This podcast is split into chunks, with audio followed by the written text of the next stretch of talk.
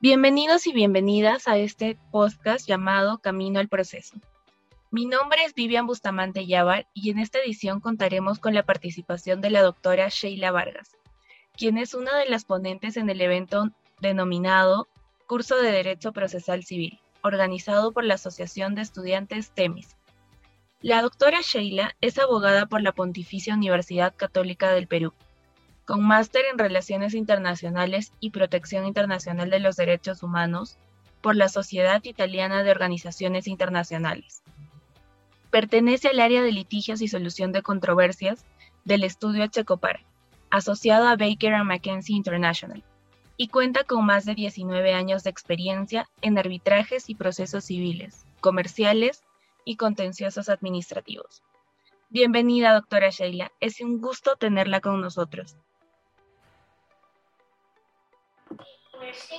Hola, ¿qué tal? ¿Cómo estás, Vivian? Eh, muchas gracias por la, invitación a participar en este, este podcast. Y eh, a través tuyo también agradezco a todos los miembros de la Asociación TEMIS y a todos eh, las personas que, van, que nos están escuchando. Muchas gracias, doctora. Entonces damos inicio a las preguntas. Cuéntenos, ¿Qué es lo primero que debe hacer un abogado al recibir un expediente judicial? Sí, em, gracias por, tu pregunta, Vivian. Mira, em, en realidad un, abogado o, también, digamos, un estudiante de derecho que se inicia sus, inician sus prácticas preprofesionales eh, debe tener mucho cuidado cuando analiza un expediente, em, eh, analizar el estado en el que se encuentra el proceso. Y esto, ¿por qué lo digo? Porque cuando uno entra a practicar, no le dan una lista de casos y digamos que no todos los procesos están en una misma etapa, no es que a ti te llegan los, los, casos para demandar, ni que, em, que, todos estén en la etapa, digamos, de impugnación para interponer apelación o casación. Y entonces es importante revisar el expediente y ver cuál es la última última actuación procesal que hay en el expediente para darte cuenta de lo que está, digamos, llamamos actividad procesal pendiente. O sea, cuál es el acto de impulso que tendría que hacer, en este caso, el particular al cual estamos asesorando, o si hay un acto pendiente de parte del órgano jurisdiccional, ¿no? Por ejemplo, que esté corriendo el plazo para emitir sentencia. Entonces, eso es un tema. Yo le agregaría en un contexto de virtualidad, que estamos viviendo ya más de un año, el verificar el tema de las notificaciones y si en ese caso en particular hay una autorización o para que todo se notifique de manera electrónica como está ocurriendo en ciertos casos. Nosotros estamos recibiendo notificaciones de parte de juzgados o salas donde dicen, eh, por favor, que por el tema de la emergencia sanitaria y del COVID muestren conformidad, ¿no? Así todas las notificaciones que deben darse en forma regular o física ya no salgan de esa manera, sino solo de manera electrónica. Entonces, eh, ocurre que antes de la pandemia, por ejemplo, una sentencia se notificaba de manera electrónica y luego eh, tú esperabas que llegara la notificación física o regular y tú podías iniciar el cómputo del plazo para apelar, digamos, en cualquiera de las dos. Si tú querías impulsar rápidamente, tomabas en cuenta el cómputo del plazo de notificación electrónica. Y si no, si estabas con muchos temas, digamos, al mismo tiempo, pendientes, entonces esperabas la notificación regular. Pero eso puede darse el caso que, no esté. Y el tercer consejo de que tienen que revisar es también eh, retroceder, si tienes un proceso iniciado, a lo que es el autoadmisorio.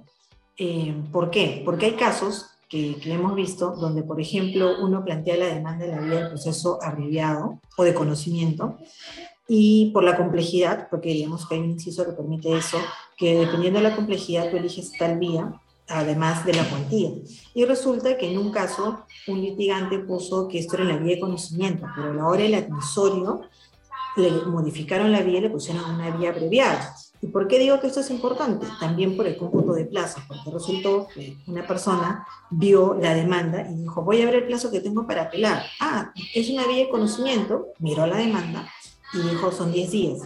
Y resulta que en el auto emisorio se adaptó la vía procedimental y se puso la vía abreviada y por tanto el plazo para apelar era cinco días, consecuencia de la, sentencia que consentida, ¿no?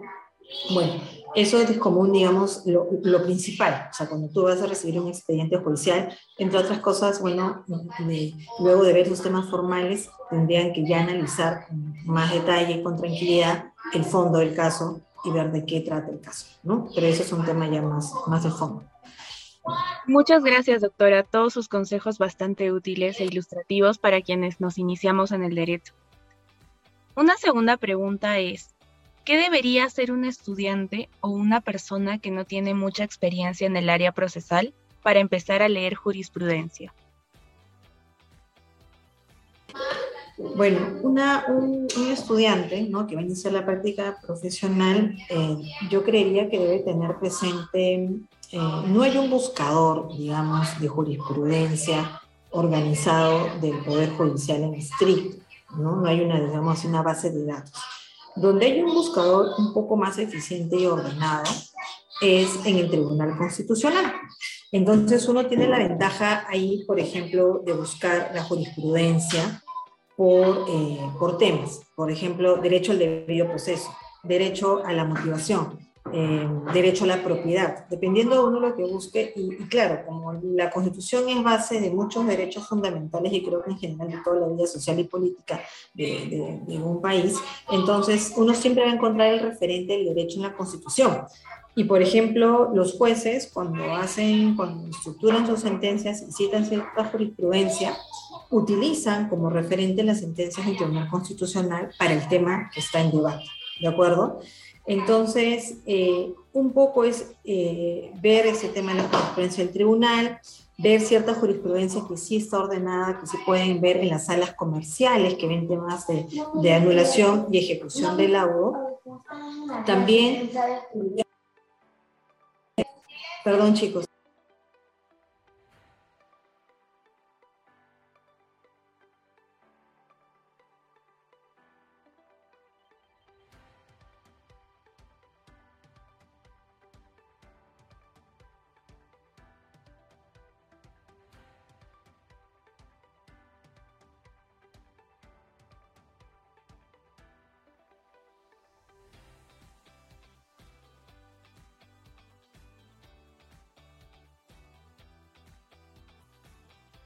Eh, Vivian, no sé si hay posibilidad de rehacer desde la pregunta 1 porque esto es grabado y tiene que ser de corrido, ¿no? Eh, sí, doctora, podemos hacer eh, la pregunta 1 me parece salió bien. La, si quiere empezamos de la pregunta 2. De la segunda, ya, dame, dame solo un minutito, pues. Ya. O Diego, tú que estás grabando, eh, ¿hacemos todo de nuevo o de la 2? En realidad podemos sin ningún problema, tipo, ahorita no hay necesidad de parar grabación, tipo, ellos pueden cortar el podcast a la mitad, el, el audio, editarlo. Así que cuando empiece el problema, decirle que una vez que termine la primera pregunta y tú agradeces de la primera pregunta, este, decir que ahí hay un corte y que recién ahorita es el, la, la, segunda, ¿no? Se va a reformular. Dale, Dieguito, gracias. Sí, perfecto, no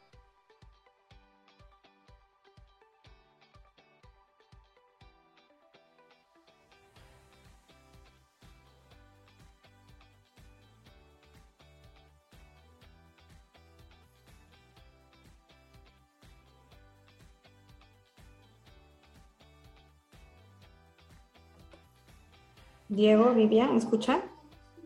Sí, doctora. Doctora. Entonces, perdóname que justo la misa hoy día se le ocurre llamar la atención a mi hija, que verdad es terrible, mi hijita la segunda. Ay, sí. Este, no te preocupes, doctora. Sí, ya chicos, es la, a partir de la pregunta 2, comenzamos, ¿cierto?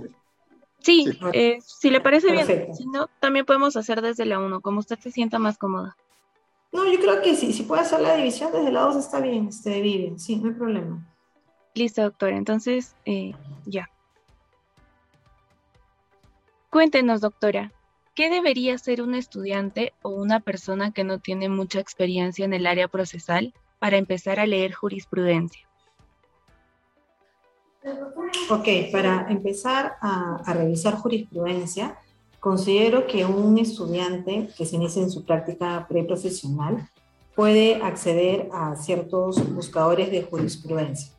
Uno de ellos, y el principal, es el del Tribunal Constitucional, donde uno puede ubicar, digamos, la jurisprudencia de acuerdo al derecho, eh, digamos, sustancial o procesal que necesite respecto a un caso determinado.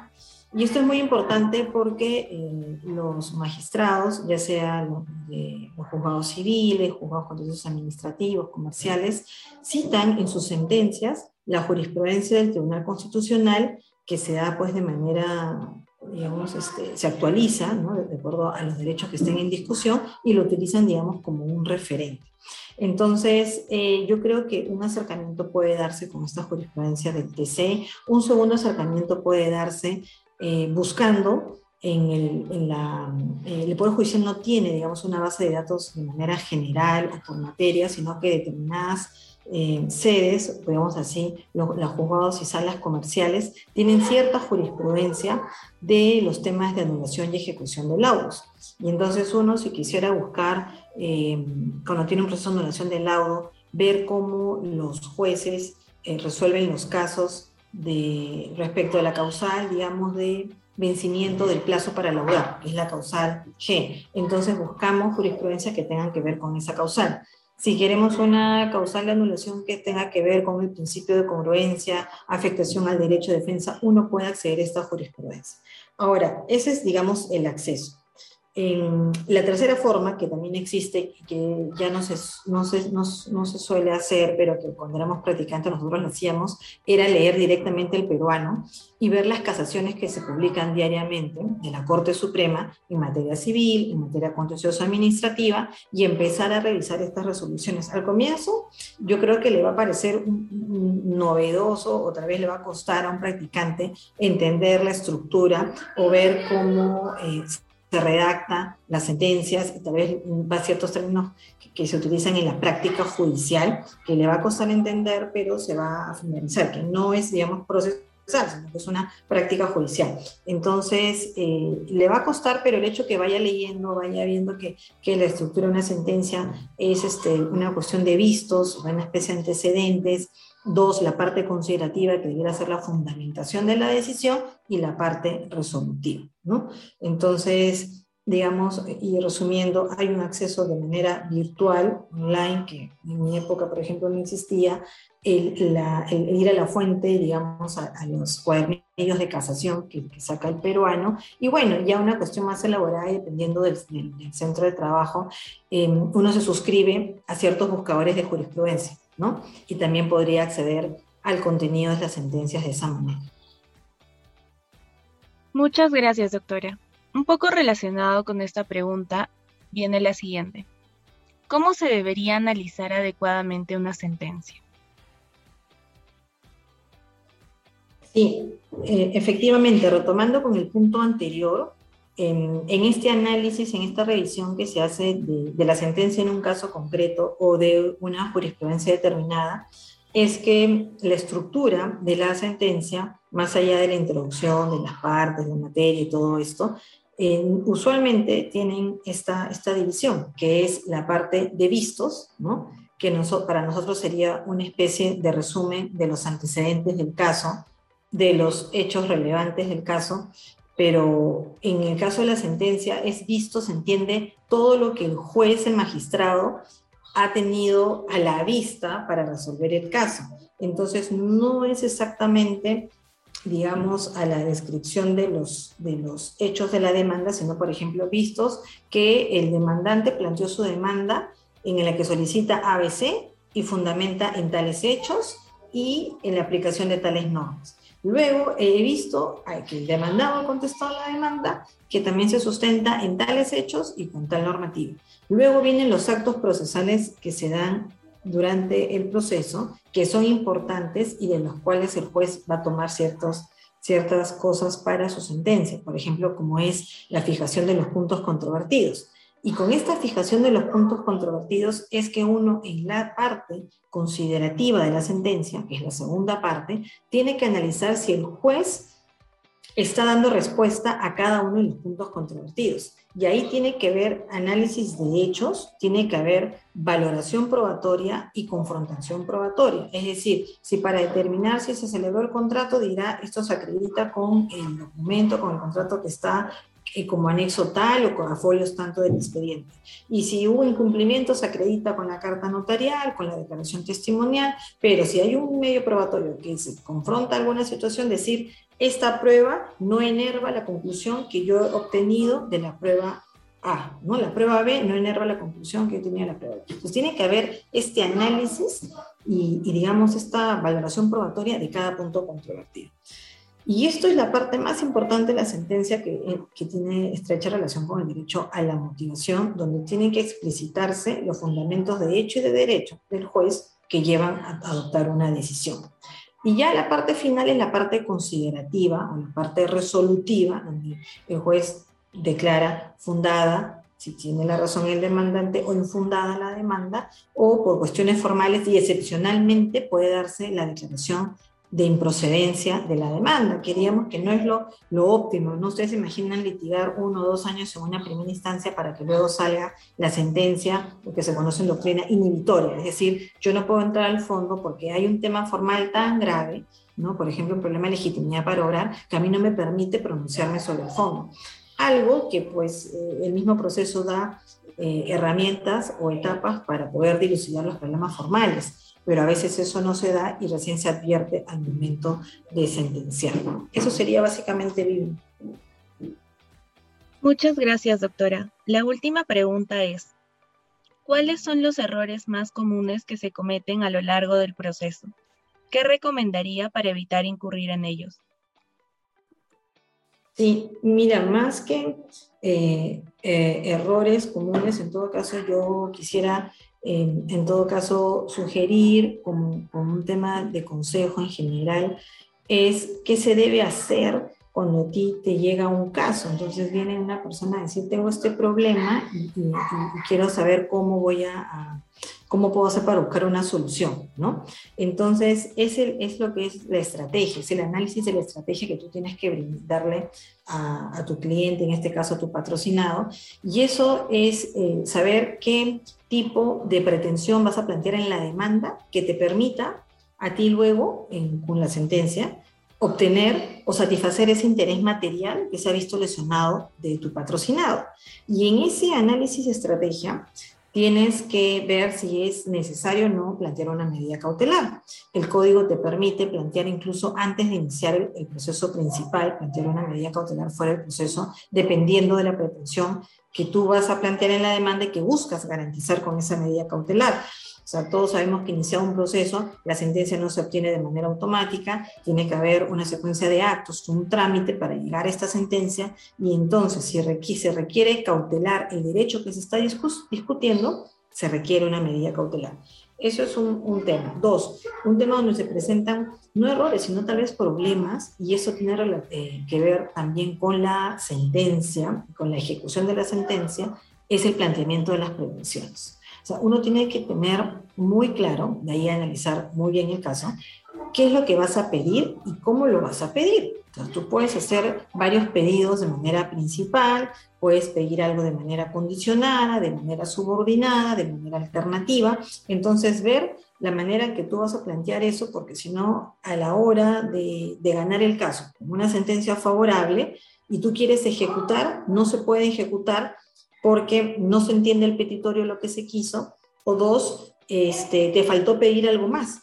¿no? Resulta que necesitabas eh, que se declare la vigencia de un contrato y que también te devuelvan cierta prestación o que se restituya determinada cosa, y a veces eso no se pide, y lo que no está en el fallo no lo vas a poder ejecutar, o sea, no, no va a venir nadie a complementarte la sentencia cuando ya está en ejecución de sentencia. Entonces, todo ese análisis, eh, y en verdad se, se, se, se decía esto cuando uno practicaba, era que el 50% de la posibilidad de éxito de ganar un caso es plantear bien tu demanda, ¿no? De tal manera que puedas tener una sentencia que también recoja de la mejor manera tus, tus pretensiones y luego no tener problemas en la ejecución de, de sentencia. Yo creo que eso sería este, como, eh, como para que el proceso siga su curso de manera eh, regular respecto al fondo, o sea, a lo que tú buscas, digamos, respecto a tu cliente. Y en el punto de vista formal, bueno, asegurarse que presentar todas las pruebas, este, tener mucho cuidado cuando a veces quieren presentarte eh, medios probatorios por hechos nuevos, tienes que analizar si efectivamente hay mucho nuevo o no, que debe ser admitido con posterioridad a los actos postulatorios, em, y luego prepararse bien para cada audiencia, ya sea de pruebas, audiencia de informes orales, aprovechar el, tiempo que tienen para el informe oral, que no es una narración de hechos, el juez conoce los hechos, conoce el derecho, sino que tienes que tratar de convencerlo de por qué tu posición tiene fundamento y por qué tendría que estimar tu posición, ¿no? Eso sería, eh, Vivian. Muchísimas gracias, doctora, por todos sus consejos y recomendaciones. Realmente han sido muy útiles e ilustrativos. Ha sido un gusto tenerla como invitada el día de hoy. Nos estaremos viendo en el curso de Derecho Procesal Civil que organiza la Asociación Civil Temis. La doctora Sheila brindará la ponencia Estructura y rasgos de la sentencia. Muchas gracias por su participación en el podcast, doctora. Por la iniciativa y ya quedamos en vernos en, el evento del, del 11 de noviembre. Muchas gracias, cuídense todos. Muchas gracias, doctora. Gracias a todos y a todas por acompañarnos en este tercer episodio del podcast Camino al Proceso. Asimismo, los invitamos a estar atentos a nuestras redes sociales en Facebook e Instagram en Temis, Enfoque Derecho y el programa Social Cusca. Hasta la próxima.